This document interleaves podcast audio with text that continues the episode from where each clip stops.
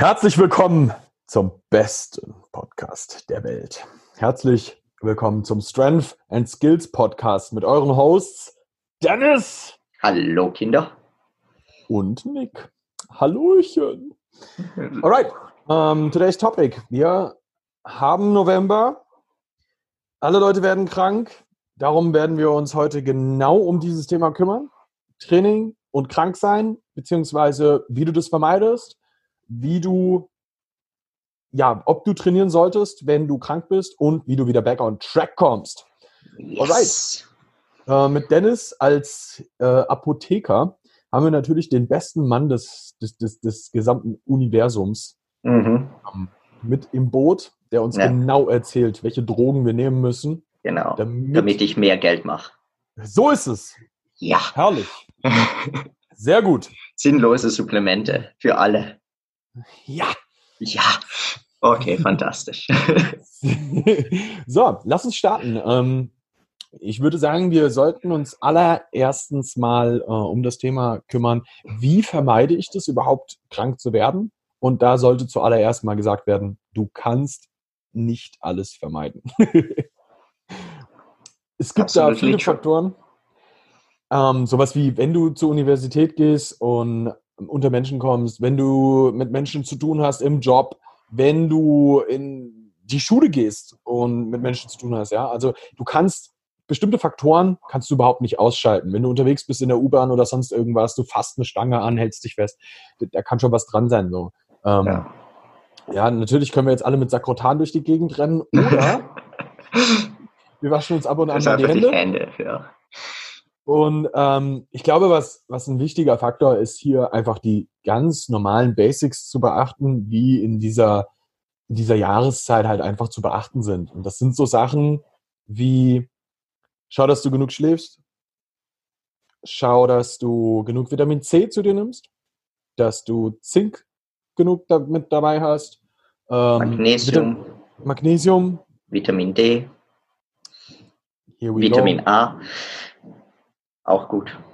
Sehr gut. Aber, aber Zink, Zink, Magnesium, äh, Vitamin D und auf jeden Fall viel Vitamin C. Also ist auch allgemein dein Obst und Gemüse äh, ja. unglaublich wichtig. Ist ein Sehr Sauerkraut. das, sind, das sind erstmal so die, die Basics, würde ich sagen, ähm, die natürlich erstmal sitzen müssen und wo das ist das, was du kontrollieren kannst. Ja, da hast du die Kontrolle drüber, das kannst du auf jeden Fall äh, sicherstellen, dass, du, dass das gegeben ist. Ja. Plus Hände waschen und so. Ja. ähm, was, glaube ich, noch ein sehr wichtiger Faktor ist, ist die Kontrolle über dein Stresslevel. Ähm, Absolut.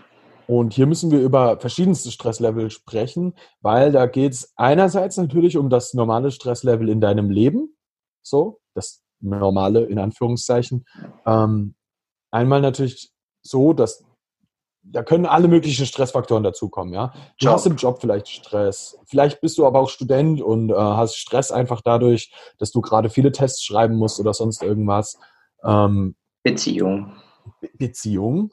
Äh, Umzug.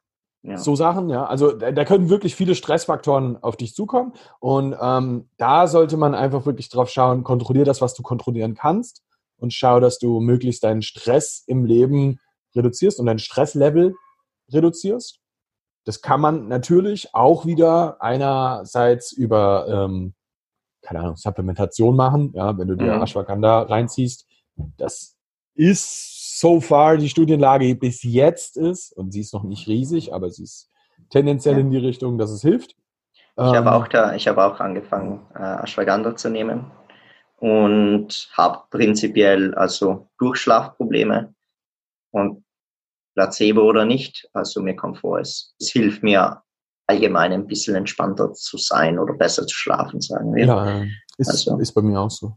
Ja. Also ich merke das schon. Ich, ich merke schon, Valentin sagt es auch, äh, dass er das durchaus sehr merkt. Ja. Aber wir sind auch, glaube ich, vom Stresslevel her alle ein bisschen drüber. Ja.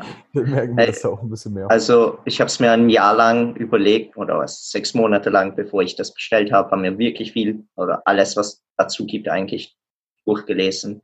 weil es eben administered by use ist, also prinzipiell, weil es in bestimmten Kulturen sehr verwendet wurde äh, mhm. und es eigentlich nach einem sehr heftigen psychotropischen Substanz klingt. Ashwagandha ist aber ja. eigentlich ähm, das, das eigentlich, so ein Pilz, mit dem du heil ja, oder so. Genau, genau. Es ist, es ist eigentlich nur äh, eine andere Familie der Ingwerwurzel. Also ja. keine Angst. es ist, es ist äh, Langzeitstudien fehlen natürlich äh, bei sowas, ja. weil man nicht seit langem das untersucht, aber scheint effektiv den Cortisol-Level herabzusenken, HDL hoch, LDL runter ähm, und ja, prinzipiell schlaffördernd, anxiolytisch. Ähm, ja. Also ich habe selber jetzt ein bisschen probiert und ich kann es eigentlich empfehlen. Ja. Was hier vielleicht noch dazu zu sagen ist, du solltest darauf achten, ähnlich wie äh, bei Kreatin, wenn du Kreatin supplementierst, ja, dass du da das Kreatinmonohydrat nimmst, ähm, dass du bei Kreatin ist es ja so, Vorsicht, jetzt kommt versteckte Werbung, ähm, dass das Creapure an sich ein ziemlich, es ist ein Gütesiegel und ja. damit weißt du, dass es nicht verunreinigt ist und so. Und ähnlich so ist es halt auch bei ähm, Ashwagandha. Da ist die Form KSM 66 die Form, die äh, ja, europäisch, die äh, europäisch zugelassen, prinzipiell. Genau, also damit wurden halt auch die ganzen Studien gemacht. Mhm. Und dementsprechend, ähm, wenn du ein Produkt kaufst, dass du das halt in der Form kaufst, dass du sicher bist, dass das KSM 66 ist, weil das ist halt das, wo, wo du mehr drüber weißt im Endeffekt erstmal. Aber um zurückzukommen zum Thema, wir haben eine Ashwagandha-Folge. Ja, ähm, das kommt noch, da laden wir Valentin wieder mal ein. Stress ähm, ist natürlich auch nicht nur durch, durch Daily Life im, ein Ding, sondern es kann auch durch Training kommen. Und das ist auch wieder etwas, das du sehr gut kontrollieren kannst in der Regel. Und hier muss man halt ein bisschen darauf achten, ähm, dass dein Management, was Volumen und Intensität im Training äh, angeht, sehr on point ist. Gerade zu der Zeit, in der wir uns jetzt gerade befinden, wo halt schlichtweg mehr Menschen krank werden und du dementsprechend, wenn du geschwächt bist, was du bist, wenn du hohe Volumen oder hohe Intensitäten im Training gerade fährst, ähm, dann, dann, dann, dann tendierst du eher dazu, auch eher mal krank zu werden, weil das gesamte System gerade nicht 100 Prozent nur darauf ausgerichtet ist, ich vermeide jetzt Krankheiten, sondern es ist halt auch viel mit dem Recovery von deinem Training beschäftigt. Und ähm, da muss man halt ein bisschen darauf achten, dass man das in der Balance hält, ähm, dass du ja den, den, den Daily Stress mit dem Trainingsstress nicht zu hoch werden lässt, weil dann tendierst du eher dazu, krank zu werden. Also da muss man ja. ein bisschen aufpassen. Ich glaube, Dennis, da hast du auch einiges an Erfahrung genau, äh, zu dem Thema. Ja, prinzipiell äh, habe ich auch, also bei mir hauptsächlich gemerkt, früher, wenn ich planlos trainiert habe und sehr lang trainiert habe, es oft so war, dass äh, hauptsächlich nach langen, extrem langen Training-Sessions, übertrieben lange Training-Session, ich, äh, es ging einmal, einen Tag danach war ich ein bisschen müde, es ging vielleicht ein, zwei Tage danach nochmal und ich wurde danach krank. Und ich mhm. glaube, das ist, also das ist superathletenabhängig, äh, prinzipiell mal zu sehen, wann jemand einen Deload braucht. Äh, und das hängt viel mit der Krankheit zusammen. Also bei mir zum Beispiel, äh, ich bin ein Mensch, ich habe früher nie wirklich Symptome gehabt wie ähm, Sehnenschmerzen oder dass die Muskeln müde waren. Das habe ich oder nicht gemerkt, äh, weil jetzt merke ich es eigentlich. Und ich habe es ignoriert, weil keine Ahnung, ich irgendwas gemacht habe. Ähm, ja, genau. Oder ich werde alt. Stimmt, stimmt, ich werde alt. Das ist wahrscheinlich der Grund. Früher war ich jung und ich habe nicht zu sehr auf meinen Körper gehört. Ähm, und prinzipiell ist es so, dass ich dann einfach weiter trainiert habe, weiter trainiert habe. Und oder ich habe mich verletzt, was eher zum Glück selten passiert ist, oder ich bin meistens krank geworden und mein Körper hat mich zu einem Deload gezwungen. Und das ist eine Sache, die habe ich auch bei meinen Athleten gemerkt. Also wenn vielleicht mal das Volumen zu hoch ist, die werden einfach viel, viel leichter krank. Und das muss man, das ist für jeden individuell, das ist für jeden anders. Ich habe bestimmte Athleten, die haben ein unglaublich tiefes Volumen, einfach weil ich gemerkt habe, dass sie eben immer wieder krank werden und mhm. hatten schon ein sehr, sehr tiefes Volumen, komplett herabgesetzt. Und jetzt macht der Junge den Progress seines Lebens und wird in allem besser, trainiert extrem wenig, was gut ist, weil ich meine, er spart dadurch auch Zeit äh, am Ende und wir wollen ja in der so wenig Zeit investieren wie möglich und das meiste daraus bekommen.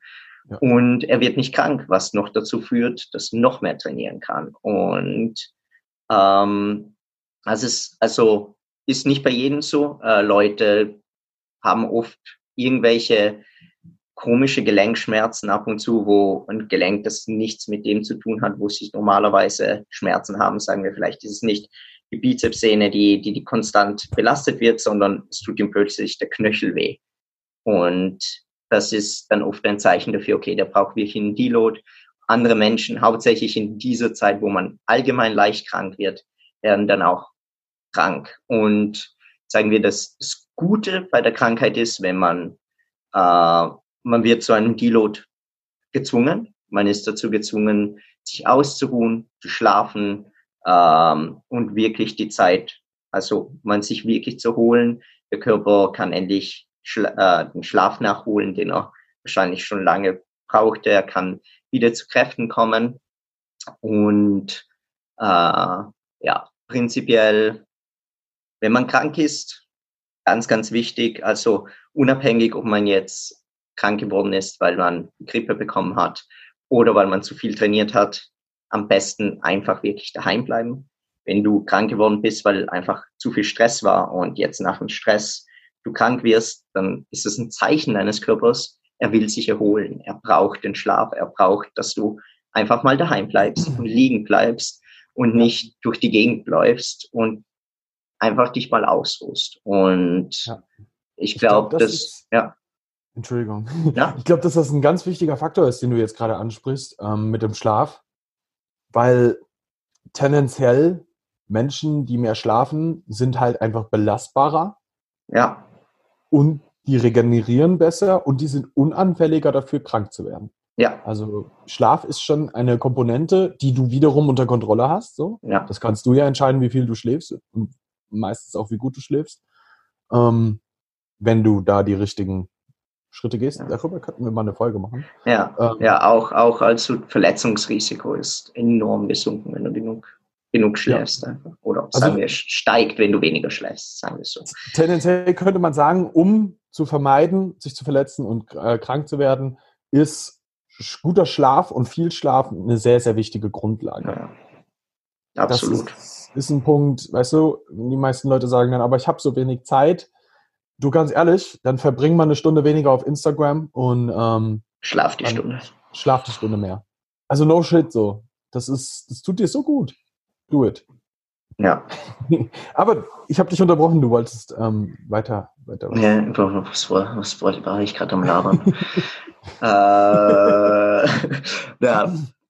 So prinzipiell, genau. Ähm, und wenn es um die Krankheit geht, jetzt trainieren gehen oder nicht. Also es gibt, glaube ich, sehr selten Fälle, wo man trotzdem noch trainieren gehen kann.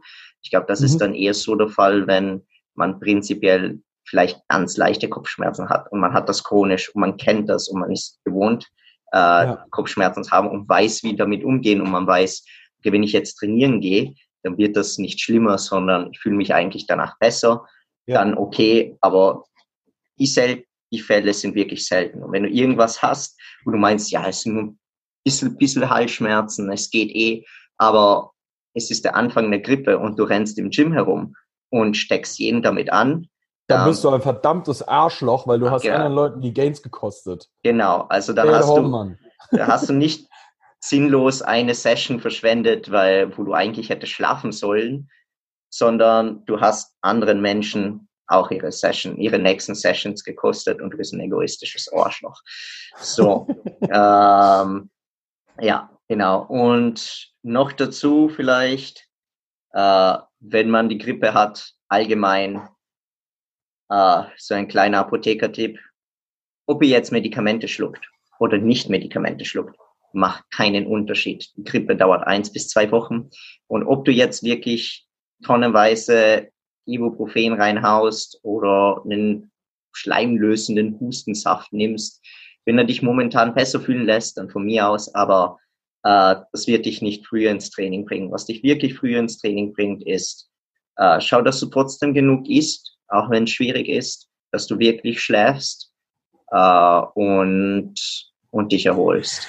Ja. ja. Ganz, ganz, ganz, ganz wichtig. Und nochmal hier der Aufruf, wenn du krank bist, gehst du nicht trainieren. Ja.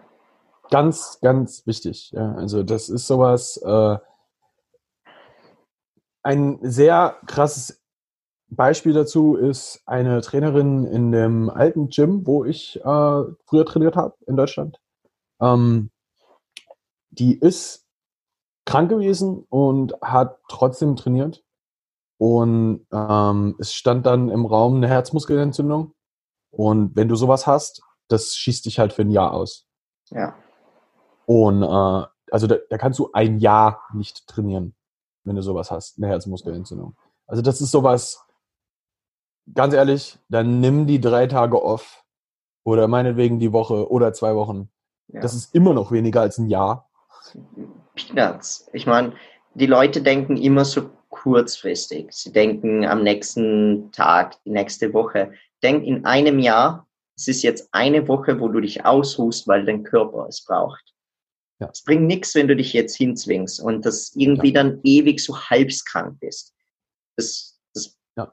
passiert mir früher oft genug. Training. Ja, genau. Das, ist, das ist so. Ich meine, ganz ehrlich, dein Ziel ist es doch eh, möglichst stark zu werden. Und möglichst stark zu werden bedeutet, dass du viel Zeit über Jahre investierst. Und ganz ehrlich, die drei, vier, fünf, sechs, sieben Tage über Jahre gesehen sind nix. Aber sechs Wochen krank zu sein oder meinetwegen ein Jahr auszufallen, weil du deine Herzmuskelentzündung hast, das ist das, was dich wirklich Zeit kostet. Ja. Das genau. muss man mal ganz klar so sagen. Super, super wichtig. Und wenn ihr euch kennt und wenn ihr wisst, wie ihr damit umgehen sollt, wie zum Beispiel ich merke, wenn ich einen richtig harten Block habe und allgemein Uni-Stress und so weiter und so fort. Und am Ende der letzten Woche, ich merke, ja, also die Session oder sie geht super gut und es passt oder sie geht super gut und ich werde krank und da bin ich sehr, sehr vorsichtig und überlege mir zweimal, ob ich, ob es wirklich wert ist, diese Session zu machen. Oder vielleicht ruhe ich einen Tag mehr aus, weil danach ist sowieso Deload und schaue, wie ich mich dann fühle und dann mache ich die Session. Oder ich sage, ich fange jetzt den Deload an. Und es ist meistens, bei mir kommt es immer auf diese eine Session an, also wenn andere Stressoren gerade im Spiel sind. Ja. Ähm, weil wenn ein Plan gut ausgeschnitten ist, ist gut, dass du müde am Ende rankommst in, in die Deload-Woche. So blöd es klingt, aber das ist super Kompensation und das ist ja eigentlich auch das, was du willst, weil dein Körper genau. dann auch daran adaptieren muss. Das einzige Problem dabei ist, und das ist vor allem jetzt in der Jahreszeit so, dass du bist dann halt anfälliger, krank zu werden. Ja. Und wenn und dein Immunsystem nicht mehr, nicht mehr on point ist, dann kann es halt sein, dass es in die Krankheit rutscht. Aber Genau. Lieber, lieber an dem Punkt als irgendwo anders, weil du eh dich ausruhen musst. Ja. Das ist, was ich mir mindestens immer einrede. Aber da hast du auch recht mit. Ja. Also das ist genau richtig. Ich glaube, was da natürlich auch nicht zu verhindern ist, ist, dass du mal krank wirst. Also das passiert halt ja. auch einfach mal. Und ähm, was dann natürlich ein wichtiger Punkt ist, wie kommst du denn dann auch wieder zurück? So, also wie gestaltest du the comeback? Mhm. Come back stronger. Come back stronger. Ähm, und da würde ich eigentlich gerne mal hören, wie würdest du es gestalten? Mhm. Also ich tendenziell mache es am liebsten immer mit einer Intro-Week. Ja. Das Ganze leicht hochzusteigern. Ja. Prinzipiell auch sehr, sehr ähnlich. Also je nach Athlet, wenn ich weiß, äh, der ist ein Athlet, der jetzt nach einer Krankheit nicht hingeht und sich die äh, Seele aus dem Leib schießt, dann sage ich ihm bei der ersten Session eigentlich, nehme ich einen Tag normalerweise von seinem Training, wo ein bisschen alle Bewegungen drinnen hat, sagen wir den, den Tag der am wenigsten spezifisch auf etwas Besonderes ist, sondern wo überall alles ein bisschen drinnen ist. Mhm. Halbes Volumen oder sogar weniger, einfach ein bisschen Bewegung, vielleicht wenn Weighted drinnen ist, ein paar Bodyweight Reps äh, anstatt Weighted. Einfach mal sich bewegen, schauen, wie es sich fühlt und mir dann immer Feedback geben, äh, wie, wie es geht, ob es sich besser fühlt, ob es sich ein bisschen angeschlagen fühlt, äh, prinzipiell. Äh, und wenn, wenn das gut getimed ist, dann fühlen sich die Leute einfach nach dem Bewegen sogar viel besser und fühlen sich gleich wieder ganz gesund. Dann meistens lasse ich sie einen Tag Pause danach machen, dass sie sich auf jeden Fall erholen und da kann man wirklich sehen, ob es besser geworden ist oder ob es, ob es wieder eher tendenziell schlecht wird. Großartige Taktik. Ja, Sehr gute wenn, Taktik. Wenn es wenn es eine leichte, also wenn es eine leichte Session war, dann werden sie nicht wieder komplett krank, sondern dann weiß ich, okay, drei Tage brauchen sie noch und dann kann man das wiederholen. Ja. Und sonst äh, prinzipiell, genau, einfach, man sieht also, wenn es besser wird am Tag danach Rest und danach ein Intro-Week, ganz leicht einsteigen und nach einer Woche oder eineinhalb Wochen, je nachdem, wie lange jetzt jemand auch krank war, sind mhm. die Kraftwerte wieder dort, wo sie waren. Also man hat Leute, die schieben absolut die Panik, waren zwei Wochen krank, kommen ins Gym, die erste Session versuchen sie leicht anzugehen und, und danach meinen sie in der Session danach, am Tag danach oder zwei Tage danach, können sie Berge ausreißen so, oder genau das machen, was sie davor machten. Also langsam angehen, weil sonst werden sie wieder krank. Also es ja, ja, passiert ja. ja oft genug. Also Geduld unbedingt super, super wichtig, äh, glaube ich, wenn man, wenn man wieder versucht zurückzukommen. Ich glaube, du machst es also, ja auch sehr, sehr ähnlich. 100 Prozent. Also das ist für uns, ist es ja nochmal ein ganz bisschen anders, weil wir, mhm. es ist jetzt nicht so, als ob, als ob Leute, die Statics machen, jetzt keine Beine trainieren, so, mhm. ähm, aber tendenziell bei uns beugen und heben Leute mehr, mit mehr ja. Volumen und so. Ähm, dementsprechend, das sind zum Beispiel so Übungen, die musst du dann sehr vorsichtig angehen weil äh, so Zwölfer beugen, nachdem du krank warst, schwer, ja. ist nicht die beste Idee für den ersten Tag nach der Krankheit. ähm, auch einfach aus dem Grund, weil es dein gesamtes System halt wirklich schon wieder direkt sehr belastet. Also da muss man ein bisschen aufpassen. Da würde ich, äh, also gerade in der Intro-Week ein bisschen darauf achten, dass du das Volumen von den Menschen nicht zu hoch ansiedelst, dass du äh, die Intensitäten auch nicht zu krass direkt von Anfang an ansiedelst ähm, und das langsam nach oben steigen lässt. So, also mit dem ersten Tag, ich würde es auch machen wie du, sehr easy peasy und dann eben ähm, das Ganze so gestalten, dass du das halt weiter nach hinten raus alles sich halt wieder normalisiert, sage ich mal. Und äh, ich denke, das ist so der, der smarteste Ansatz, wobei das auch wieder sehr individuell sein kann pro Athlet. Aber das ist so erstmal so die grobe äh, Zugrichtung, in die ich da gehen würde. Ähm, ja. Und vielleicht schauen, dass du größere Verbundübungen, die den Athleten sehr fordern, Beispiel Hack Squats oder sowas. Ja. Mit Vorsicht zu genießen, so. Ja, also auch das ist sowas, das auf Zwölfer nimmt dein System schon gut mit. Ähm, und wenn du gerade eh noch ein bisschen anfällig bist, dann ist es noch nicht die beste Idee, da direkt sich aus dem Leben zu schießen mit einer API Absolut. 9 oder 10 oder so. Also Einfach leicht trainieren, dass man genau. sich nach der Session erholter fühlt als davor. Ich glaube, das ja. ist so eine gute Grundregel, an die man sich halten kann, einfach. Genau. So, soll sich danach einfach besser fühlen, nicht aus dem Leben geschossen oder müde. Genau.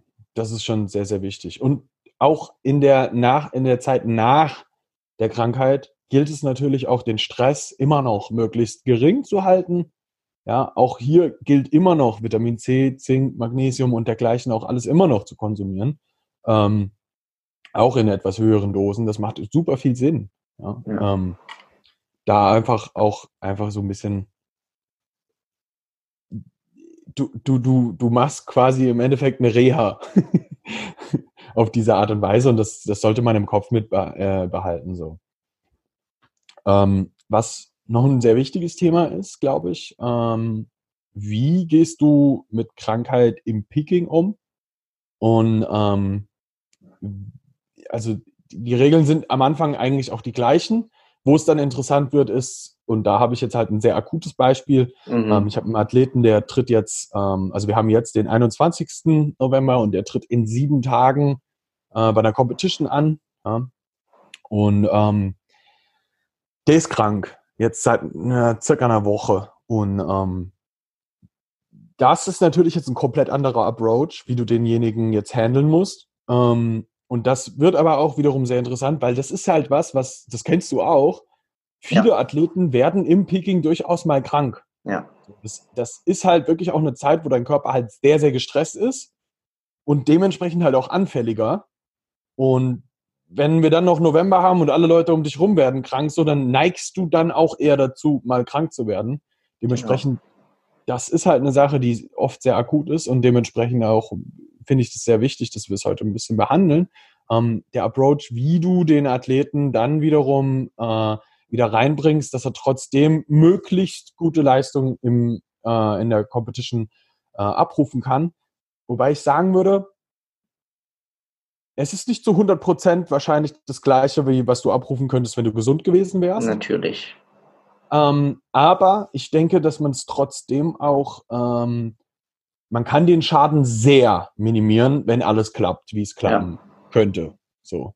Und ähm, mein Approach zum Beispiel mit ihm jetzt ist, ich lasse ihn langsam wieder reinsteigen, sehe diese Krankheitsphase als ein Deload quasi, den wir als Taper sowieso vor, dem, vor der Competition gemacht hätten und lasse ihn in die Competition reintrainieren und nehme den Taper davor komplett raus. Mhm. Ähm, bedeutet, normalerweise hast du ähm, bei einem One-Rap-Max ähm, bei Leuten vorher, dass du Volumen und Intensität nochmal ein bisschen droppst, vor allem Intensität im Peaking, ähm, vor der Competition und ähm, schaust, dass der Körper sich einen Ticken erholen kann und dann bestmögliche Leistung im Wettkampf abliefern kann. Und das ist jetzt natürlich eine andere Situation, weil der Athlet war krank und konnte nicht trainieren. Und jetzt musst du ihn in die Competition reintrainieren lassen. Und das Problem dabei ist, dass er über diese Krankheitsphase natürlich dekonditioniert ist. Ja, jetzt nicht so, dass er noch nie, noch nie gebeugt hat oder so oder noch nie ein Muscle-Up gemacht hat oder so.